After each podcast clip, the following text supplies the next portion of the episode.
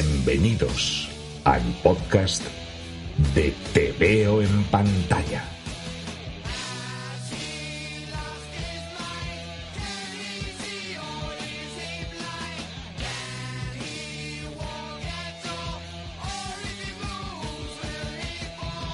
Con Xavi Sanz e Íñigo de Prada. Bienvenido, Xavi. Bienvenido, Íñigo. Y bienvenidos todos a un programa más que ya no sabemos si es el quinto o el cuarto según la numeración.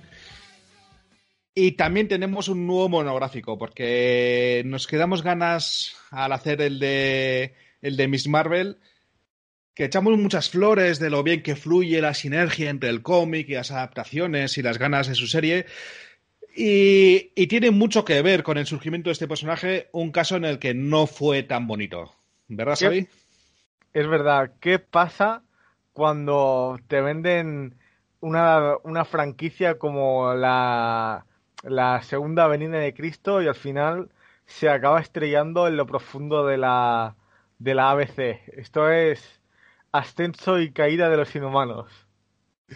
Unos oscuros personajes de culto que tradicionalmente habían sido unos secundarios de lujo, tan tradicionalmente como que en los años 80 prácticamente ni siquiera mmm, aparecieron en una década entera, que habían tenido un gran relanzamiento con Marvel Knights en el 98 y después otros dos ciclos, eh, primero con David Hine y después con Abnett y Lanning a partir de Dinastía de M, igualmente muy interesantes, pero que estaban muy, muy lejos de ser una franquicia nuclear del universo Marvel. No eran los mutantes, no eran los Vengadores, no eran los Cuatro Fantásticos, pero en algún momento quisieron que lo fuera.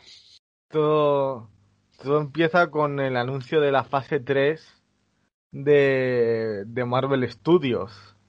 Bueno, en realidad nos podemos ir eh, bastante más atrás. Eh, porque eh, Marvel Studios ya tuvo un primer intento de adaptación eh, con Paramount en el 2000, antes de que existiera el universo cinemático.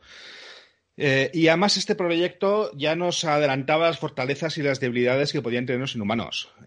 ya tenía la, planteaba la posibilidad de desarrollar un spin-off televisivo a la película que querían hacer, pero también estaba el problema de la limitación presupuestaria que implicaba saltarse de, salirse de los grandes iconos.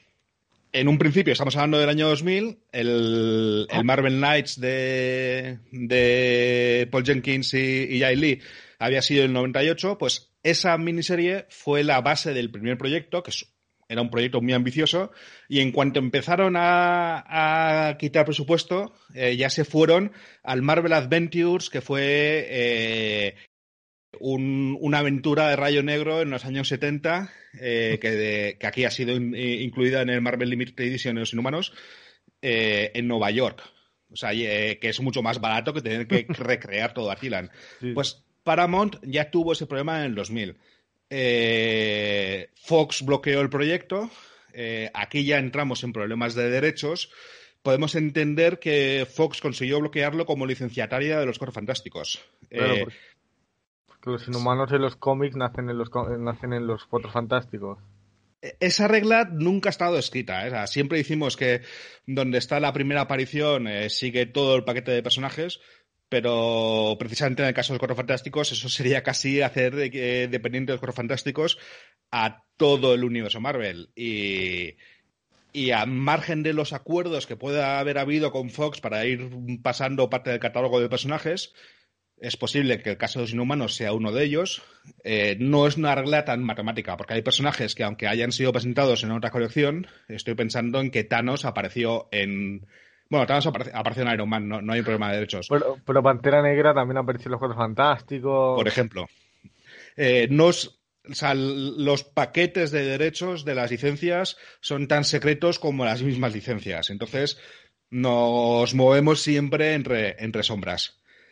Eh, por cierto, del proyecto de Paramount apenas se sabe que, y, y, yo no he buscado y no he conseguido encontrarlos, que, que, los diseños conceptuales fueron desarrollados por Mike Miñola, que la verdad es que molaría bastante. Anda, sí, sí, sería muy chulo. Pero yo no los he encontrado. Entonces, eh, como hemos dicho, Fox la bloqueó y eh, se empieza a, a rumorear que Marvel Studios tiene un proyecto propio de Inhumanos en el UCM ya en 2011. Aquí a nivel rumor, ¿eh? estamos hablando de Badass Digest, o sea, Internet. Pero ya está esa expectativa de que eh, los Vengadores en 2012 van a abrir el espacio. Eh, también se va a anunciar en 2012 Guardianes de la Galaxia. Los inhumanos pueden ser un puente entre ambas dimensiones. Y, y, ya hay esa expectativa de que se puedan usar dentro del universo cinemático. La pregunta es cuándo pasaron de Fox a Marvel. La verdad es que no se sabe. Podemos especular eh, en que ha habido varios movimientos de Fox a Marvel, pues como han llegado los Skrull, como han llegado antes de que, de que Marvel comprara Fox, y es posible que los inhumanos entraran por ahí. Eh, en la fase de cuando eh, Daredevil pasó a, a, Netflix, ahí parece que hubo acuerdos parciales que también pudieron incluir a Mercurio y la Bruja Escarlata, etc, etc. Pues por ahí entraron los inhumanos. Y así llegamos a, la gran operación eh, de, de, relanzarlos en el cómic. De hecho, se intenta relanzar en el cómic antes del anuncio de la película. Vamos, por ejemplo, a oír el tráiler de Inhumanity, que fue anunciada en julio de 2013 en pleno eh, evento de Infinito, y vamos a escucharlo. They have hidden in our midst for centuries. A strange race of genetically enhanced beings known as the Inhumans. The result of an ancient experiment forged on the plains of prehistory. They have evolved in seclusion. Until now. A bomb ignites, spreading the catalytic energies of the Terrigen mists. The fall of a kingdom gives rise to an army. As across the globe, countless thousands are revealed as inhumans.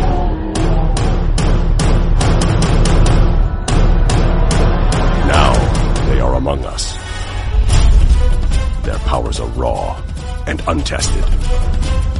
And as the pandemic continues to spread, the heroes of Earth must face the rise of the original superhuman race. Witness the Marvel Universe plunge into Inhumanity, a Marvel Comics event.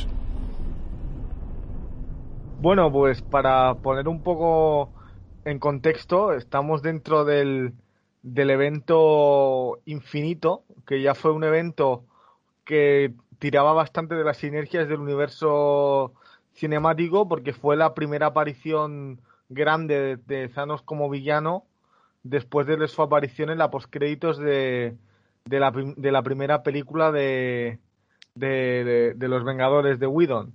Pero no, con, no contentos con mezclar las, las, tramas de los constructores de Hickman, que es otra movida que aquí no vamos a explicar, con la llegada de Thanos y la Orden Negra, en pleno evento, eh, el Rayo Negro eh, vuela por los aires la ciudad natal de los inhumanos, Atilan, que, que, volaba sobre, flotaba sobre Nueva York y li libera la atmósfera lo que se conoce como las nieblas terrígenas.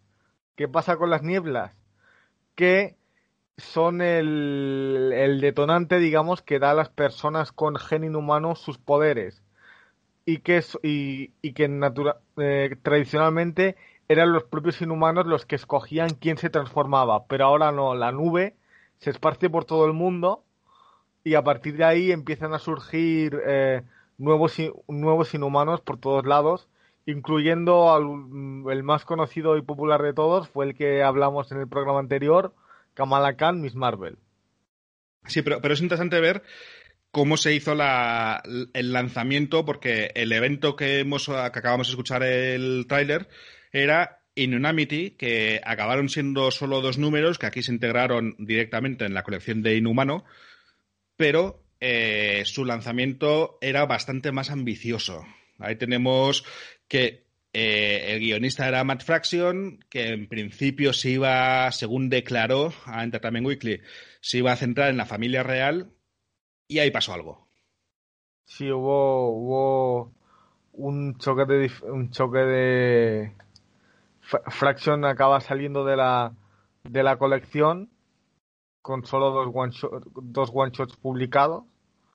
Y entra Charles Soul. Bueno, con- eh, perdona, eh, los dos one shots, que son lo que hemos llamado el evento Inunamity, eh, se llama eh, evento, eh, no solo escenario. Un escenario sería, o sea, Inhumano es el escenario resultante del evento infinito. Pero Inunamity en sí es un eh, evento porque además de los dos one shots de, Fraction y Coipel, eh, también eh, se enumeraron como punto INH un montón de cruces con, la, con un montón de series. Sí, que básicamente todas seguían el mismo esquema. O sea, el héroe de turno se encontraba con, con un inhumano que acababa de salir de un capullo y interactuaban. O sea, normalmente para que el héroe liberase el inhumano de algún peligro o algo por el estilo. Pero, pero antes de llegar a Soul, ya empezamos a tener eh, pistas en, en Agentes de Shield en la primera temporada. eh, no tanto hacia los inhumanos, que van a ser el centro de la segunda y la tercera temporada, pero, pero sí en cuanto a la herencia de Sky, a, a unas mínimas pistas de que, de que va a haber dotados ocultos en la primera temporada de Agentes de Shield, que va de septiembre del 13 a mayo, de, a mayo del 14. Con lo cual, todo el lanzamiento de Soul pilla ya con, con el propio universo cinemático calentando a los inhumanos. En, entre medias, en, entre diciembre y enero de 2013 y 2014 respectivamente, se publican los, los one-shots eh, introductorios de Fraction, que realmente poco tienen que ver con lo que va a establecer Soul después y el único suceso importante para la trama después es que Karnak se suicida.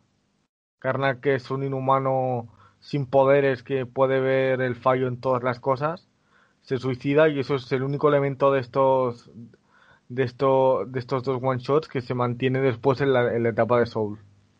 Sí, de, de hecho, la serie de Soul tenía que haber salido inmediatamente a continuación de los One Shots. Los One Shots, como has dicho, son en diciembre y enero y la serie estaba anunciada para enero.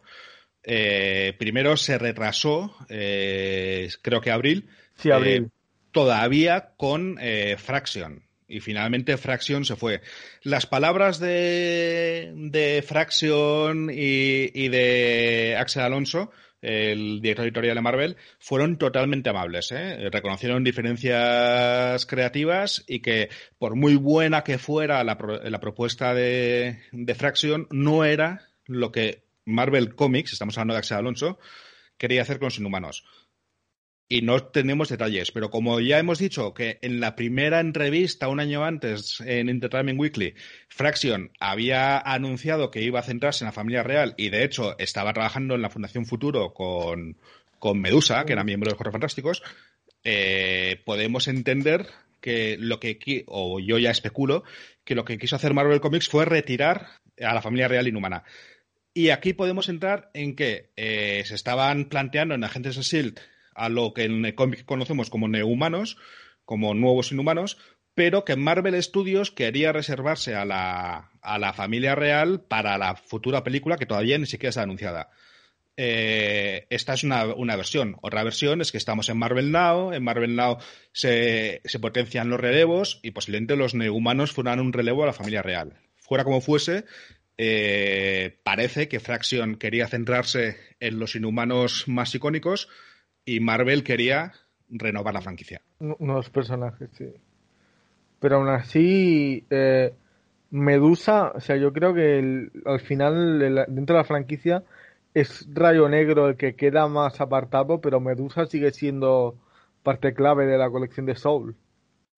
En la primera temporada menos. Sí. O sea, en lo que es inhumano. Luego ya pasa a inhumanos, pero la primera temporada que se llama solo inhumano está muy centrado en, eh, en los nuevos personajes.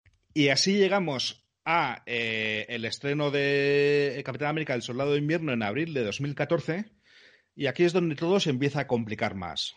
Porque en la escena post-créditos se presenta a Mercurio y la Bruja Escarlata, como los eh, derechos de Patrulla X y de los mutantes son de Fox, Marvel Studios no les puede llamar mutantes y les llama eh, milagros.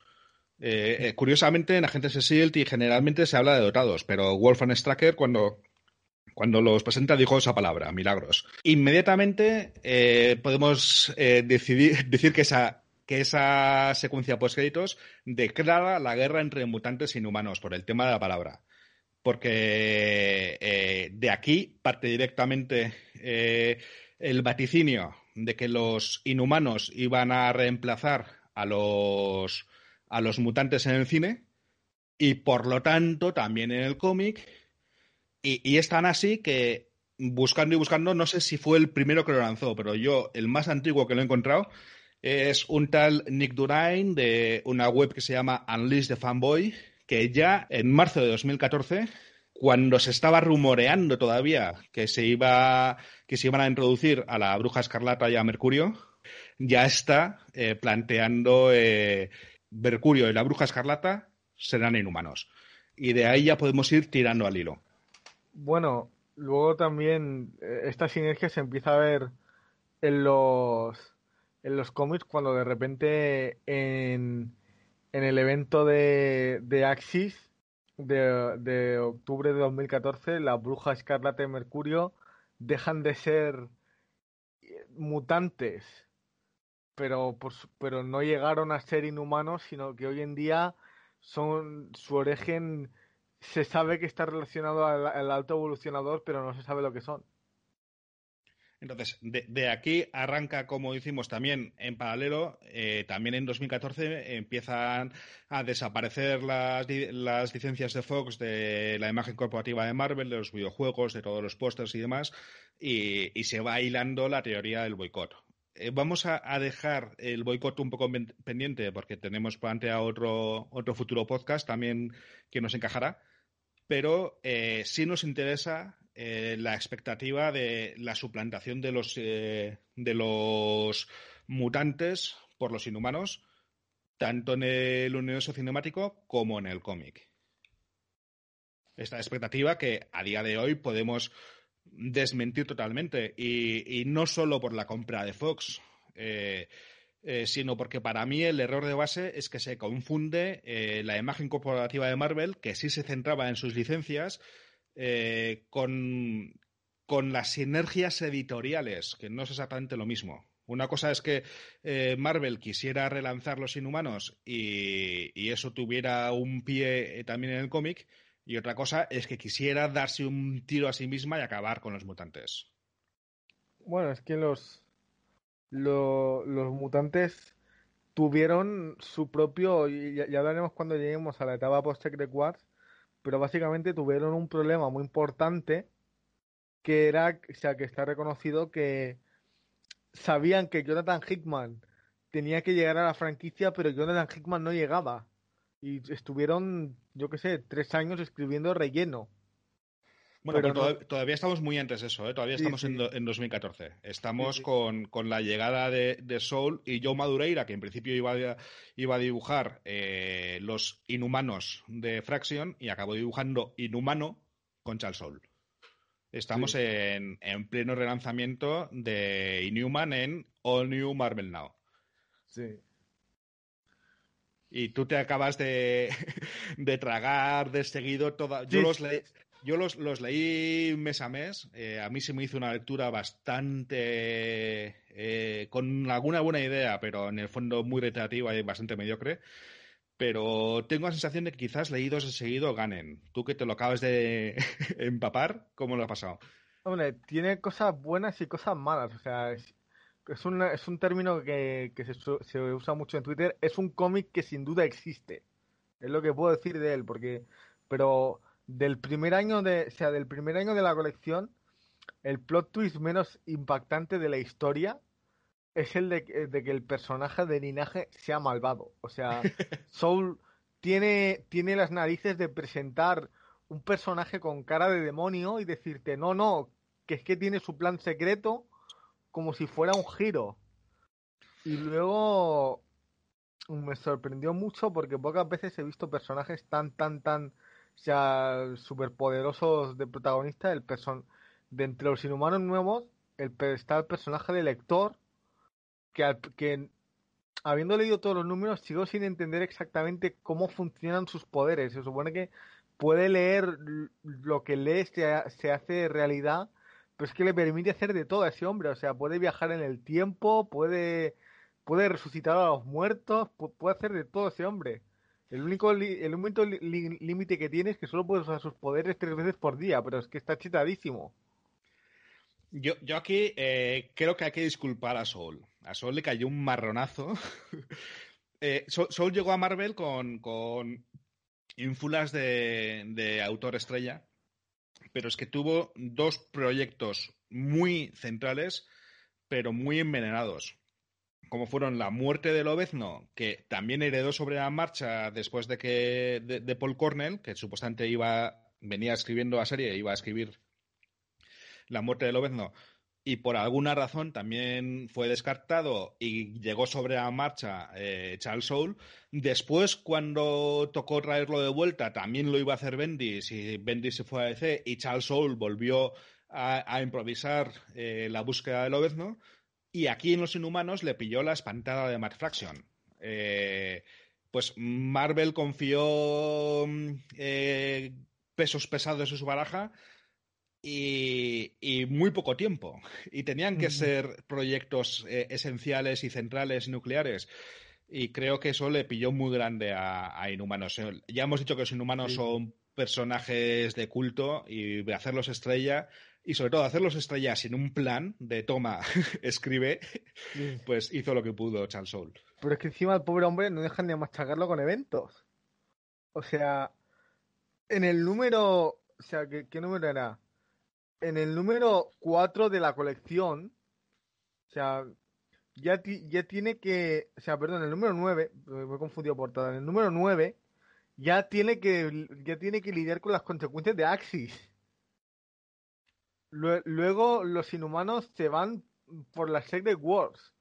Luego llega Civil War 2. Luego Inhumanos contra X-Men. O sea, es que encima no le dejan de machacar eventos y el pobre hombre solo quería contar su trama.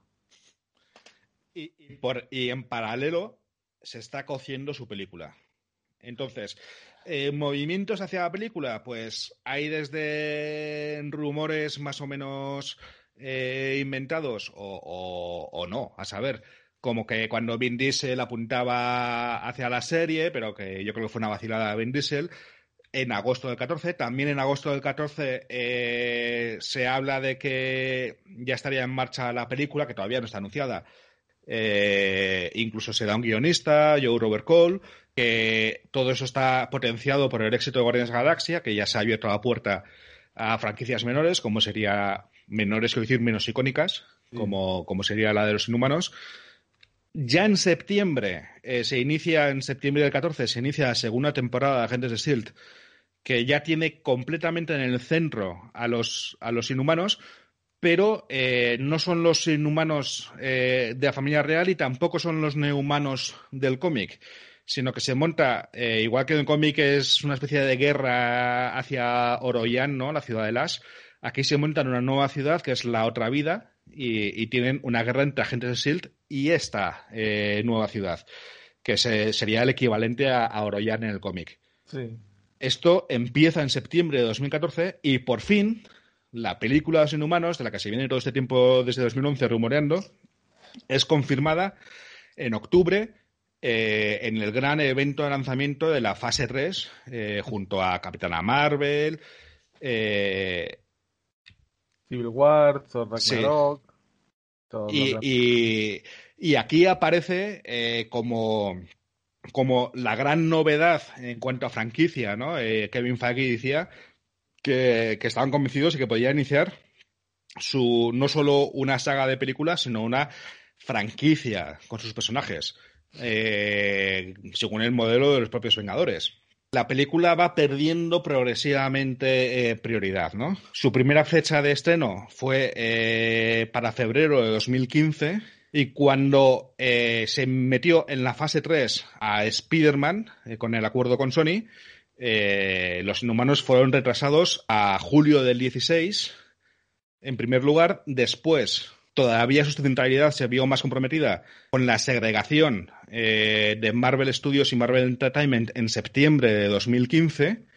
Eh, y entonces tenemos que los inhumanos están eh, centralizando la segunda temporada de Agentes de Shield y Kevin Feige se está quitando encima a Permuter y a Marvel Entertainment, con lo cual los inhumanos van a quedar en medio de las dos Marvel y eh, finalmente se quedó sin fecha de estreno eh, cuando, eh, cuando, se anunció Atman y la avispa, que es una película mucho menor de lo que se habían anunciado inicialmente que iban a ser los inhumanos. Bueno, creo recordar cuando se anuncia Atman y la avispa, la mueven a después de Endgame. Tuvo una fecha. No, deja de tener fecha. Ah. se, se, queda sin fecha de estreno. Todavía no está ah. cancelada, pero sigue eh, en la fase 3 y no se sabe cuándo será. Todavía. Mm. Luego ya llegaremos a un punto en el que parece que se va a lanzar a la fase 4 y todo se acaba de, volver loco. Pero ahora mismo han pasado de ser eh, los iba a decir los X-Men, pero sí, la, la, nueva gran franquicia, los nuevos Vengadores, los nuevos Guardianes de la Galaxia sería su lugar son los nuevos Guardianes de la Galaxia de la fase 3, a no ser ni Ant-Man ni la avispa, a, estar ahí en el aire. Y con las dos Marvel eh, tirando de ellos. Hay unas declaraciones que a mí también me, hacía mucha gracia, que salía Jeff Whedon diciendo que para ellos eran buenas noticias porque iban a tener menos presión de que podían usar y que no podían usar por la película y que ya podía empezar a pedir personajes que la gente conociera del cómic y que esperaba traerse a gente de Silta mandíbulas. pues, pues ese es el nivel. A todo esto, cabe destacar que en la, en la tercera temporada de Agentes de S.H.I.E.L.D. ya adaptan de forma muy, muy, muy, muy, muy increíblemente libre, pero lo adaptan al gran villano de. al primer gran villano de Soul en la franquicia de los inhumanos, que era Lash. El gran, el gran villano de la tercera temporada es, es la colmena, que, en principio no es un inhumano, pero en la serie sí. Y, y Las eh, es un villano secundario a temporada, sí. Pero el, villano central de la tercera temporada, que se supone que es el inhumano original, es, Albios, la colmena. que, lo, había lo había creado eh, Hickman para Guerreros Secretos. Sí, que le adaptan algo a Soul, aunque sea un poco de sus cómics a la serie. Sí, bueno, eh, la, hemos dicho que, la segunda temporada había tirado más. Había, hecho una pseudo adaptación de Oroyan con la otra vida, eh, pero lo principal es que la, una de, las protagonistas de la serie, Sky, se revela como Daisy Johnson, personaje de Bendis, y como inhumana, como temblor. Y eso ocurre tanto en los cómics como en la, como en la serie y ahí sí que es la mayor sinergia que hay. Daisy Johnson en esta época es un personaje muy nuclear en los cómics. las no, las lo que hicieron con las en la serie fue usar su apariencia y su nombre, eh, pero, pero de rebote. Sí, sí. Y todo esto que estamos diciendo en el cómic viene con la segunda temporada de Soul, ya con All New, All Different eh, eh, Marvel, que es decir, después de Secret Wars. bueno, de hecho, durante Secret Wars, que a mí sí me gustó, está a Teen Rising Hostia, eso no lo, no he llegado a ver. Pues es el dominio de las tierras del Secret Wars eh, donde, donde tiene el Salón del Silencio eh, Rayo Negro y es como el regreso de Rayo Negro que después se incorporará a la siguiente temporada. Eh, lo escribe Charles Soul, esta serie, a Tilas Rising, y, y coge ahí la idea del Salón del Silencio para traer de vuelta a, Rayo Negro que algo tenía que haber estado haciendo. pues se ha montado un bar. Sí. Y, aquí es eh, cuando ya eh, la serie de Inhumano eh, deviene en franquicia, ¿no? Se desdobla por un lado en, en Uncanny Newmans. Que ya, o sea, Marvel dice, querían guerra con los mutantes y los inhumanos. Pues venga, se la vamos a dar. O sea, por un lado, cogen, a la, cogen el adjetivo Uncanny, que era de la que era de la patrulla X y se lo dan a los inhumanos. Y por el otro, en el, terreno argumental, se inventan de repente que la niebla, la niebla terrígena deja estériles a los inhumanos, a los mutantes y los mata. ¿Aquí no te ha pasado que, te ha sorprendido que la niebla de repente sigue dando vueltas? Yo eh, había constreñido, pero es verdad que no lo dicen, pero en mi cabeza eh, había constreñido la niebla a, al origen de, de Inunamity con los .inh y que había dado vueltas al principio de la serie de Inhumano, Pero cuando de repente en Uncanny Newmans vuelven y ya traen a la niebla castrando mutantes, fue como, ostras, ¿me dices que la nube sigue dando vueltas? sí, es un poco así. Y, y esa es la, la, serie de Uncanny Newmans, que es la que ahora ya se centra en familia real. Y eh, hay una serie que para mí es más secundaria, que es All New Newmans. Sí, que se centra en Cristal y varios los personajes nuevos que se quedan colgados. Y, que, están, y que están siguiendo la nube. Sí, sí. Eh, estas series se recopilan en, en, España, ambas juntas, en una grapa doble que es Inhumanos. Pasamos de Inhumano a Inhumanos. No, no. Y no sé qué te han parecido. O sea, crees. A mí sí me gustó más la segunda temporada que la primera. En la primera creo que Soul estaba improvisando. Y en la segunda, por lo menos, sabía dónde iba la historia. Sí, se nota que. Bueno, yo. yo el, la, los eventos que me.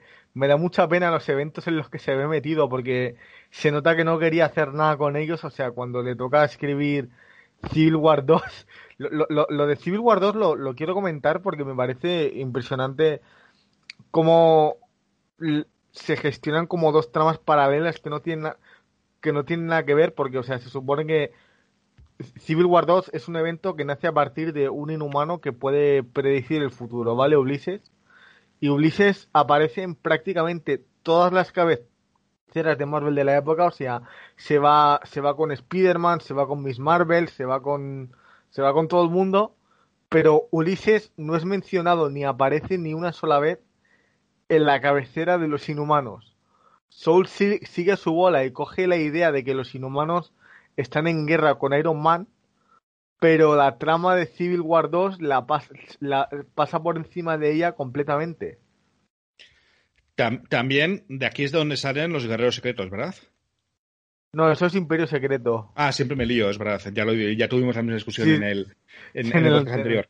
Bueno, pero de lo que sí sale, que no lo hemos dicho, del, en paralelo a la primera temporada, son eh, la serie de Miss Marvel y la serie de, de Moon Y en paralelo a la segunda temporada, a, a Inhumanos, ¿no? Eh, tenemos eh, la serie individual de Karnak, que no sé si has leído. Sí, sí, la, la leí, la leí que a mí me parece una serie muy intensa y muy interesante y que además sí, es muy eh, chula. y que además justifica, o sea, Karnak eh, había, se había suicidado en el One Shot Deflection. Sí. Eh, después Soul lo recuperó como final de la primera temporada. Y aquí en España no supimos nada de él después de que haya vuelto a la vida hasta, hasta Civil War 2, que aparece entrenando a, a, Ulises. Ulises sí. Pues la respuesta es que que entre Warren Ellis y, su dibujante Gerardo Zafino, que tuvo un problema personal que no se supo muy bien y dejó hacer la serie, y, pues la serie de Karnak tuvo unos retrasos enormes eh, y aquí acabó saliendo después de Civil War 2, pero en principio es paralela a Uncanny Newmans y aquí es eh, donde Karnak eh, se reinventa. Sí, es Warren Ellis es, una, es un autor que uh, hoy en día está envuelto en cierta polémica, pero no cabe duda de que el cómic está muy chulo. Y también en los cómics se notaba la, eh, el efecto del, de Inhumanos fuera de sus dos series principales. Eh, fuera de la de Karnak, de la de Miss Marvel y de la Moon también tenemos a Synapsis en Imposibles Vengadores eh, y, a, y a Temblor como líder a la vez en Agentes de S.H.I.E.L.D., y en la serie, en su tercera temporada, en la guerra contra la nueva vida eh, se han soltado, no es la niebla terrígena, pero se ha soltado material terrígeno en, en las corrientes marinas y empiezan a aparecer neumanos por toda la Tierra, ¿no? Porque en, en la serie de Agentes de S.H.I.E.L.D., las nieblas terrígenas, que son cristales, están dentro de unos adivinadores, que son unos... Digamos que no es tan espectacular como la niebla terrígena en el cómic. Sí pero, pero el efecto es el mismo. Si tienes gen inhumano, te convierte en, en inhumano. Ellos en la, en la, serie de televisión no dicen nehumanos, directamente son solo inhumanos. Y si, y si no tienes gen inhumano, eh, te mueres, un poco como a los mutantes. Sí, sí. Y, y entonces eh, eh, Sky, ya como Daisy Johnson, se pone a reclutar inhumanos eh, nacidos por, por esta mini nube terrígena en las corrientes marinas, eh, y monta unos guerreros secretos dentro de la nueva Shield de Coulson. Sí. Que a su vez tuvieron su, como decíamos, pues eso, tuvieron su equivalente, el nombre, la franquicia tuvo su equivalente en el cómic, en Imperio Secreto, también con Daisy Johnson de, de líder, pero con los personajes punteros de la franquicia inhumana, digamos. Y también llegan a salir en Marvel Rising, de la que ya hablamos en el podcast anterior por, por Miss Marvel, que también presenta las nieblas terrígenas a la vez en Marvel Rising y en la tercera temporada de Agentes de Shield, eh, la colmena pretende liberar las nieblas terrígenas, esta vez en la atmósfera terrestre, y eh, transformar a lo Tierra X de golpe a toda la humanidad con genes inhumanos en nehumanos o eh, matar a quien no los tenga. O sea, realmente es una operación con todo eh, lo que tiene Marvel Entertainment, que es Marvel Televisión y Marvel Comics. Pero la pata del cine, que era para lo que supuestamente estaba dirigiendo todo, se les cae. Eh, aquí además hubo un movimiento súper raro. Estamos eh, ya en, noviembre de 2016, eh, o, más bien un par de semanas antes, a finales de octubre del 16, Kevin Feige vaticina que está convencido de que habrá películas inhumanos, pero que la ve más para la fase 4, ¿no? y que además cree que ya está sucediendo en televisión y que podrá suceder en la fase 4 como una película. Eh, pues una semana después se anuncia la serie de televisión de Los Inhumanos, que no es un spin-off de Agentes de Shield, eh, pero tampoco es, insisten mucho en su lanzamiento, eh, una readaptación de la película, sino que es un proyecto propio. Y la película, por tanto, nunca ha sido cancelada. A ver, lo que han cancelado es a la familia real. es complicado sacar nada de ahí. A no ser que quiten la serie de televisión de, continuidad. Pero en, este momento se anuncia como el mayor proyecto de Marvel Televisión, con un anuncio de cooperación con IMAX, por el cual los dos primeros eh, episodios se producirían en calidad IMAX con cámaras IMAX y se estrenarían en los cines IMAX que es casi como una especie de, intento de Marvel Entertainment de, seguir siendo Marvel Studios, ¿no? Pero, pero al mismo tiempo mantiene el nivel de producción y los tiempos de producción de Marvel Televisión y la mezcla es un auténtico desastre. Y todo, todo acaba, o sea, el momento en el que ves que todo se va a caer es cuando cogen al, showrunner de, de Iron Fist para, para dirigirla. nuestro, amigo, nuestro amigo Scott Back, que, por donde pisa no crece la hierba. Sí, sí. O sea, ves eso y dices, no, no, puede salir bien, es imposible. Pero justo a la vez, eh, estamos en noviembre de 2016, ¿no? Eh, llega al cómic Muerte de X primero y después eh, Inhumanos contra X-Men. Mm, o sea, Muerte de X y Inhumanos contra X-Men es básicamente un evento de la de la Patrulla X con, los Inhumanos como prácticamente antagonistas, digamos, o sea, Soul en la serie de en la serie de, de Uncanny vuelve a pasar una vez más completamente del tema para contar su propio final de la franquicia con, con Maximus de protagonista haciendo sus cosas y mientras tanto, yo diría que su papel en, en, el evento de, de muerte de X y, y Inhumanos contra Patrulla X fue asegurarse de que los, los personajes inhumanos tuvieran los, los nuevos personajes inhumanos, como pueden ser Inferno o, o Flint, y tuvieran su, eh, tuvieran su cuota de protagonismo y estuvieran bien escritos dentro del evento. O sea que que acaba que pero al final si Dinastía de M fue el evento de extinción para los mutantes Inhumanos contra Patrulla X es el, es el, supone la, extinción para los inhumanos porque se acaban las nieblas terrígenas. para, a mí, para, para, mí aquí se, se, juntan varias cosas eh, que mm, restan y restan y restan. En primer lugar, eh, eh, Muerte de X supuestamente transcurre durante el salto de ocho meses posterior a Secret Wars.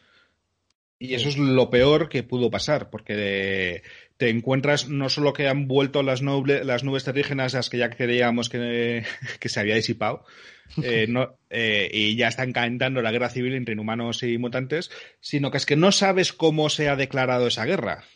Eh, eh, porque eh, se supone que Cíclope ha hecho algo muy malo, muy malo, muy malo, es un traidor, pero tampoco te lo han contado.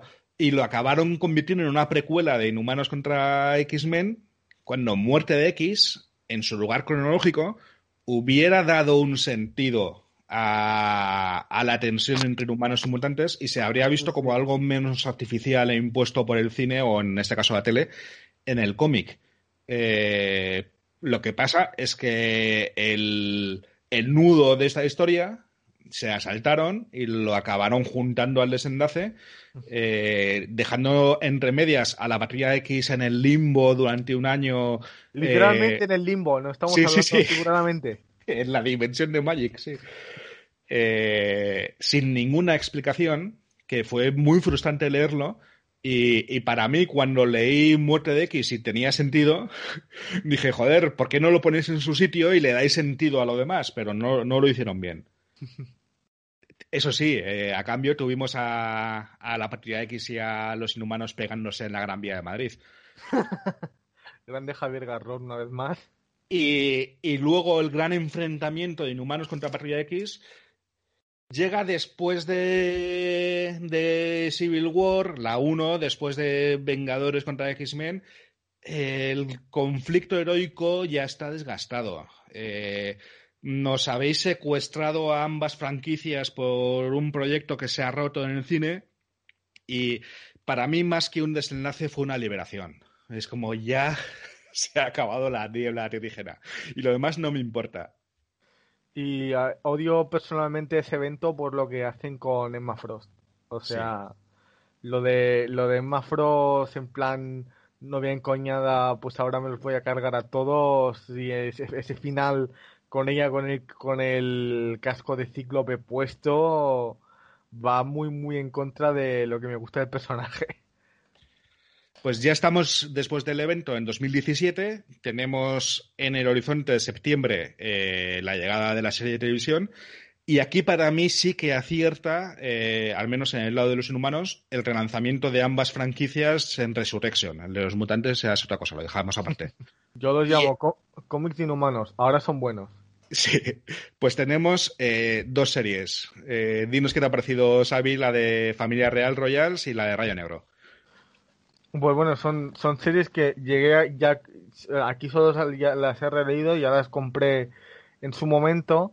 Y en Rayo Negro es una serie que es, mi, es de mis favoritas personales de la, de la Marvel de esa época. O sea, yo creo que el Eisner que ganó es completamente merecido. El dibujo es una pasada. El retrato de Rayo Negro también. El hombre absorbente como secundario muy bueno. Yo creo que encu se encumbró muy bien a Ahmed como a Saladin Ahmed, el guionista, como, como guionista de, de Marvel. Y luego en, en, en Royals, en Inhumanos Familia Real, tienes a Alewin haciendo lo que mejor se le da, que es coger y llevarse los personajes al espacio a contar aventuras espaciales. Y, y... ¿Puede ser Alewin el único, la única persona que sabe escribir celestiales de toda Marvel? Sí, sí. A mí estas dos series me gustaron. Y, y además, eh, a, a, pesar de que su punto, bueno, eh, eh, Familia Real me gustó a partir de cambio de dibujante, que se nota mucho. Sí, Javier, sí, sí. Javier, Rodríguez, Rodríguez... Le, le, le, sube un nivel a la serie. Sí. Eh, y el cruce de ambas, o sea, yo si venís de nuevas y no queréis pasar por todo lo que es leerse los inhumanos de Soul, eh, sí os recomiendo leer Rayo Negro. Y, y, a pesar de que el arranque no sea tan bueno, eh, eh, a familia, o sea, Creo que Familia Real gana mucho si lees Rayo Negro, porque el cruce de ambas, que es solo un número, pero le da mucho, que es visto desde Medusa y visto desde Rayo Negro, le da mucho nivel a ambas series. Sí, es muy bueno. Se llamaba Inhuman Judgment Day, ¿no? Sí. También sacaron, eh, que esta sí que es claramente un proyecto derivado de, la serie, un, una, volver a narrar los orígenes de la familia real en otra miniserie que aquí salió. Es, verdad, pero estaba guionada por Christopher Priest. Sí. Sí, eh, que se llamaba eh, Once and Future Kings. Y, esta es volverte a contar el origen de los inhumanos. No encaja muy bien en continuidad, es una serie decente, pero sobre todo es presentar a la familia real para el público eh, que, que, va a leer ya al mes siguiente, porque esta serie salió en octubre del 17, pues en noviembre, por fin. Se estrena la serie del cine humano. Y tenemos trailer. Tarde o temprano, los humanos nos encontrarán aquí arriba. Deberíais haber sabido que llegaría este día.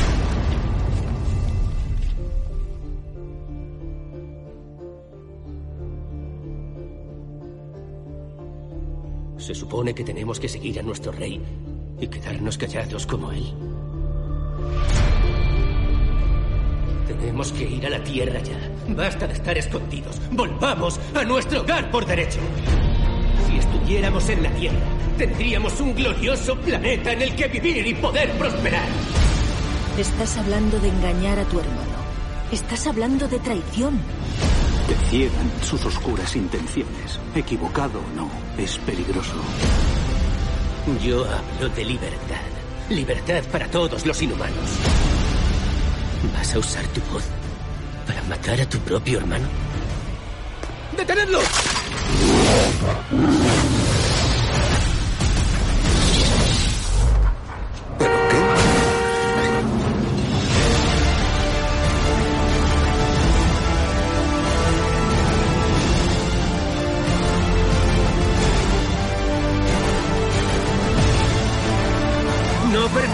Que nadie ni nada nos detenga. Forjaremos nuestro propio destino.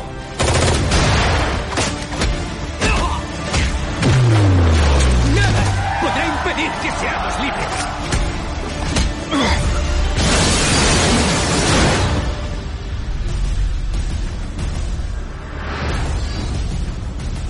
¿Tú has, has visto la serie?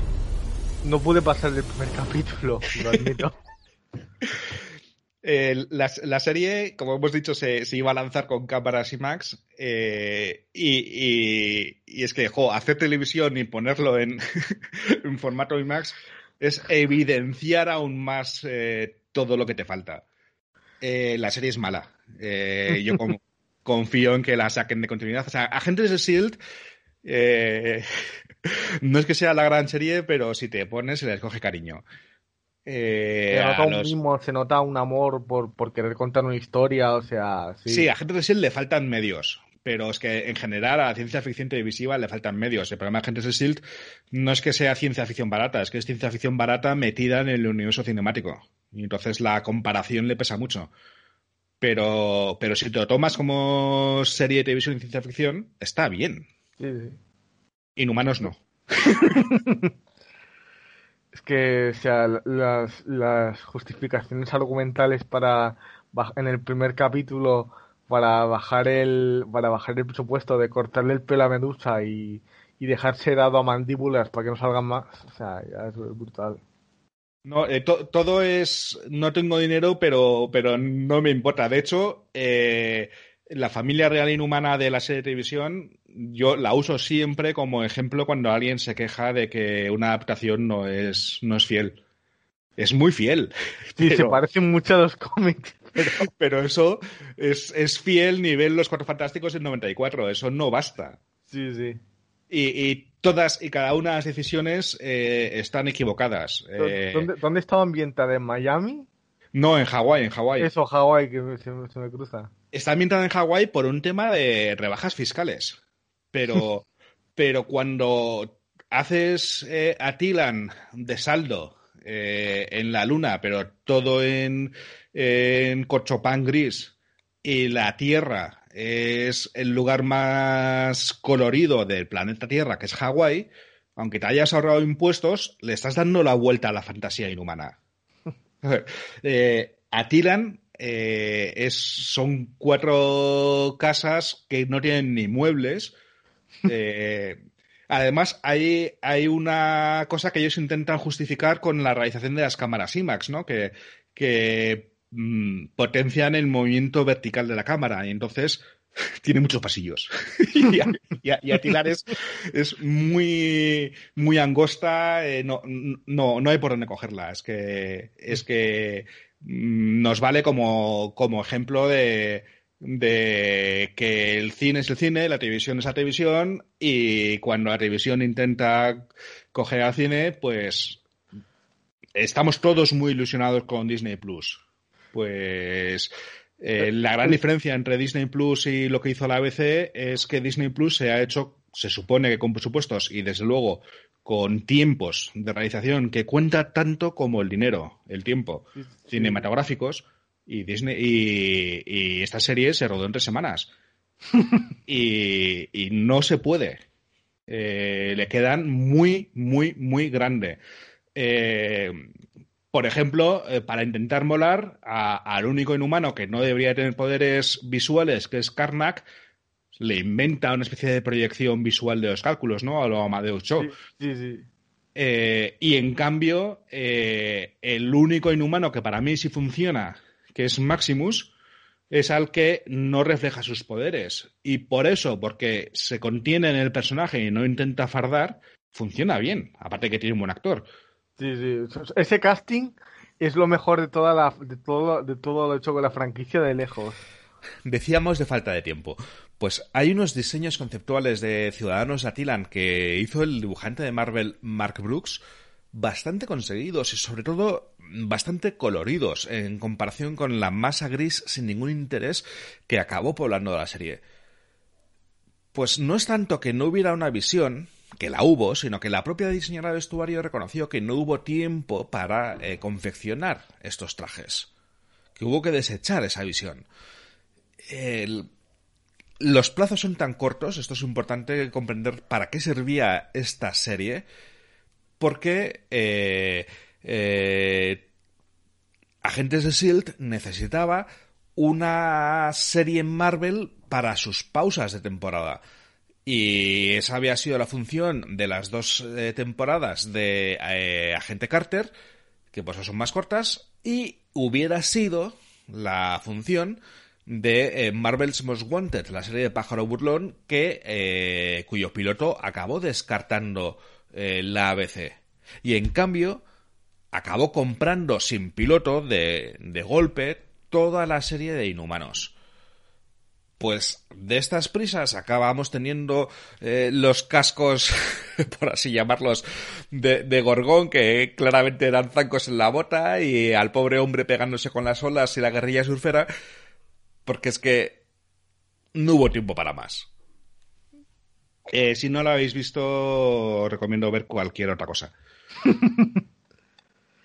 si, ten, ah. si, si, sois muy fans de los personajes, si os gustan los inhumanos, puede ser dolorosa, pero siempre mola ver una adaptación, pues por ver qué licencias han tomado. Pero ya os digo que es que todas han tomado mal. Sí, sí. La tenéis en Disney Plus, ¿eh? para que lo sepáis, para no verla, pero en Disney Plus está. Supuestamente al final de la serie los inhumanos acaban en la Tierra, un poco como los asgardianos.